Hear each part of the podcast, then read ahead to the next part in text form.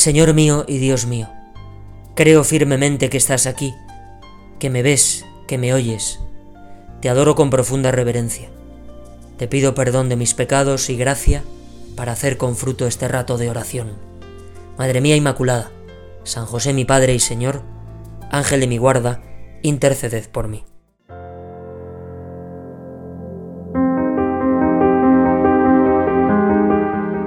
No sé si todos los niños pequeños, pero sí una buena parte, aprenden tres palabras fundamentales. Las primeras, papá, mamá, y la tercera, mío. Desde pequeños ya parece como que tenemos esa especie de ansia por apropiarnos de las cosas, por no compartirlas, por ser propietarios exclusivos. Nos cuesta soltar lo que es nuestro. Me hace mucha gracia una escena que, bueno, he presenciado muchas veces, pues, pues, con mi hermana pequeña o con sobrinos o con primos, cuando el bebé es pequeño y coge un juguete peligroso, que se puede llevar a la boca, eh, o hacerse daño con él, se lo intentas quitar. Me acuerdo que oía a los que tenía alrededor, ¡eh, cógelo, arráncaselo, escóndelo! En mi casa nos poníamos muy alterados cuando eso pasaba. Y el bebé se queda agarrado. Pegado. ¿Qué fuerza tiene un niño pequeño cuando no quiere desprenderse de algo?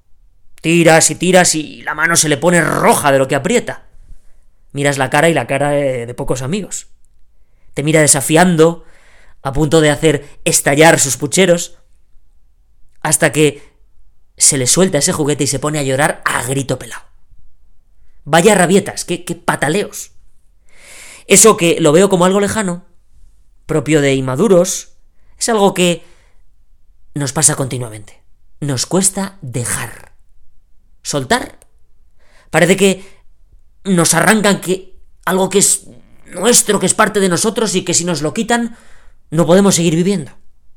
Recuerdo que pasaba también otra cosa con los niños pequeños cuando no se soltaban del juguete y no querías que llorase, le hacías promesas. A ver, dame eso que te voy a dar un caramelo, mira, lo tengo aquí guardado en el bolsillo. O vamos a ir luego a tomar un chocolate. O luego bajamos al parque, que están tus amigos, y te dejo tirarte por el tobogán. Esta noche cenaremos unas pizzas estupendas mientras vemos tu peli favorita. Mañana invitamos a ese amigo que te cae tan bien para jugar contigo. Cada cual hacía las promesas que veía que podían convencer al niño. Las promesas parecían que iban a ser como el motor que le convenciese para deshacerse del apego a esa cosa. Consigues arrancárselo por fin después de mucho esfuerzo y la cara del niño ya está reclamando la contraprestación, como diciendo o me lo das ahora o me voy a vengar. Yo te he dado el juguete, ahora dame el premio. Yo te he dado algo que para mí es importante, dame algo más importante que esto, porque si no el negocio no me compensa. No quiero salir perdiendo con el cambio. Si te lo doy es porque espero algo grande que me satisfaga. Y es verdad que aunque no lo digan, sí que es verdad que ese sexto sentido que tienen los niños, pues se nota cuando sucede esta situación. Me parece que esto viene muy a cuenta con el Evangelio que nos propone la Iglesia. Lo voy a leer entero porque es muy breve. El Evangelio según San Mateo. En aquel tiempo dijo Pedro a Jesús, Ya ves, nosotros lo hemos dejado todo y te hemos seguido, ¿qué nos va a tocar? Jesús les dijo, En verdad os digo, cuando llegue la renovación y el Hijo del Hombre se siente en el trono de su gloria, también vosotros los que me habéis seguido, os sentaréis en doce tronos para juzgar a las doce tribus de Israel. Todo el que por mí deja casa, hermanos o hermanas, padre o madre, hijos o tierras, recibirá cien veces más y heredará la vida eterna. Bueno, parece que en este texto evangélico los apóstoles se han quedado consternados porque justo antes de este pasaje ha tenido lugar tu encuentro Jesús con el joven rico, que deseaba estar más cerca de ti, de hecho por eso se te cruzó por el camino, pero no se había parado a pensar que para estar más cerca de ti hay que soltar cosas que nos retrasan la entrega, que nos impiden ser generosos. Acordémonos de Bartimeo, por ejemplo, cuando suelta su manto para poder acercarse a ti, Jesús. O de los mismos apóstoles que sueltan sus redes o sus negocios. De Zaqueo, que soltó buena parte de sus riquezas. Ofreciste al joven rico desprenderse de sus bienes, venderlos, deshacerse de ellos, pero no para quedarse pobre. No quieres eh, quitarle lo que es suyo para dejarle vacío, sino, como dices tú, para que consiga un tesoro en la tierra. Podría parecer extraño, un tesoro cuando me lo quitan todo, pero qué cosa más rara. ¿Qué clase de tesoro es ese? Los apóstoles, asustados, preocupados, no queriendo acabar como ese rico por fuera pero pobre por dentro, han visto cómo ese joven con buenas intenciones se marchaba triste, porque no quiso entregarse del todo. Y se lanzan a preguntarte, y su pregunta, ¿qué nos va a tocar? Pues está muy bien vista. Es la misma pregunta que se hace el niño cuando le estamos quitando el juguete y le ofrecemos algo a cambio, o que nos hacíamos nosotros de pequeños, que nos hacemos ahora cada vez que tenemos que soltar algo. Intuían que era rico, el maestro tiene muchas cosas y quiere repartirlas. ¿Qué nos tocará del lote? Y tú, Jesús, no nos pides un desprendimiento triste y amargado. ¿Verdad? ¡Hala! Dejarlo todo, desprenderos de todo, vaciaros de todo, que ya veréis qué amargados vais a estar. Qué bien estar sin nada y tristes. Tú, Jesús, no eres tan malo.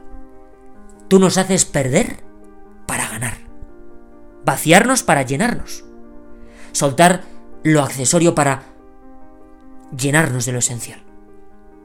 Los apóstoles me imagino que mirarían su situación y dirían, oye, Señor, que mi mujer está sola en su casa porque me he ido. Que esos barcos o esas barcas en las que gasté tanto dinero las tengo muertas de risa en la orilla de Cafarnaún. Oye, que mis amigos les he dejado de ver y casi ni se acuerdan de mí. Que ya no puedo levantarme a la hora que me da la gana porque madrugamos mucho y no paramos de un sitio a otro entre tus discursos y tus milagros. Que lo hemos dejado todo podrían pensar así con un poco de mala educación, menos discursitos y mira nuestra entrega. ¿Qué nos va a tocar? Pero tú Jesús ya desde el comienzo intentas meter en su corazón ese algo más grande. ¿Qué va a venir? Y es verdad que hemos tenido la experiencia de personas que tienen de todo y que no son felices, que están tristes, que sienten un vacío interior. Y al revés, gente que carece de cosas necesarias o que ha renunciado a bienes que el mundo considera muy importantes y que sí que son felices, que están contentos, que se les nota, que se percibe. Las riquezas no tienen que ver con la felicidad. Y por eso tú Jesús hoy propones a tus apóstoles que suelten, que dejen, porque tú les vas a dar algo mucho más grande. Te pido Jesús que me ayudes a ser valiente y a mirarme por dentro para descubrir a qué cosas estoy apegado. No tienen que ser cosas enormes. ¿Qué cosas si me las quitasen? Me quedaría agarrado a ellas como los niños al juguete que no les conviene usar. ¿Qué cosas cuando me las quitan, cuando no están, provocan en mí la ira, el enfado, el echarte la culpa, el pensar, no me compensa ser cristiano?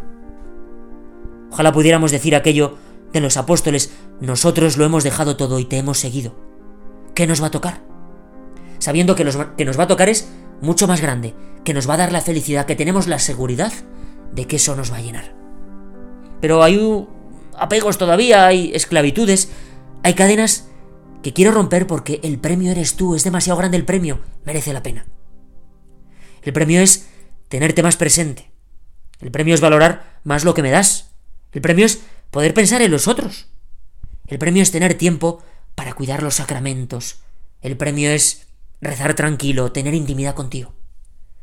Ayúdame, Jesús, a dejar, a desprenderme, a saber soltar lo que es un estorbo para mi unión contigo.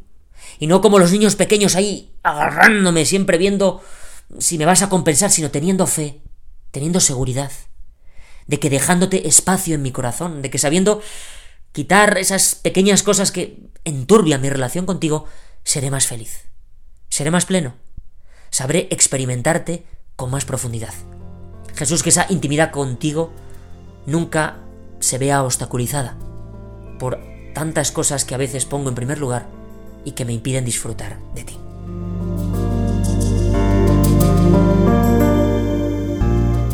Te doy gracias, Dios mío, por los buenos propósitos, afectos e inspiraciones que me has comunicado en este rato de oración. Te pido ayuda para ponerlos por obra Madre mía Inmaculada, San José mi Padre y Señor, Ángel de mi guarda, interceded por mí.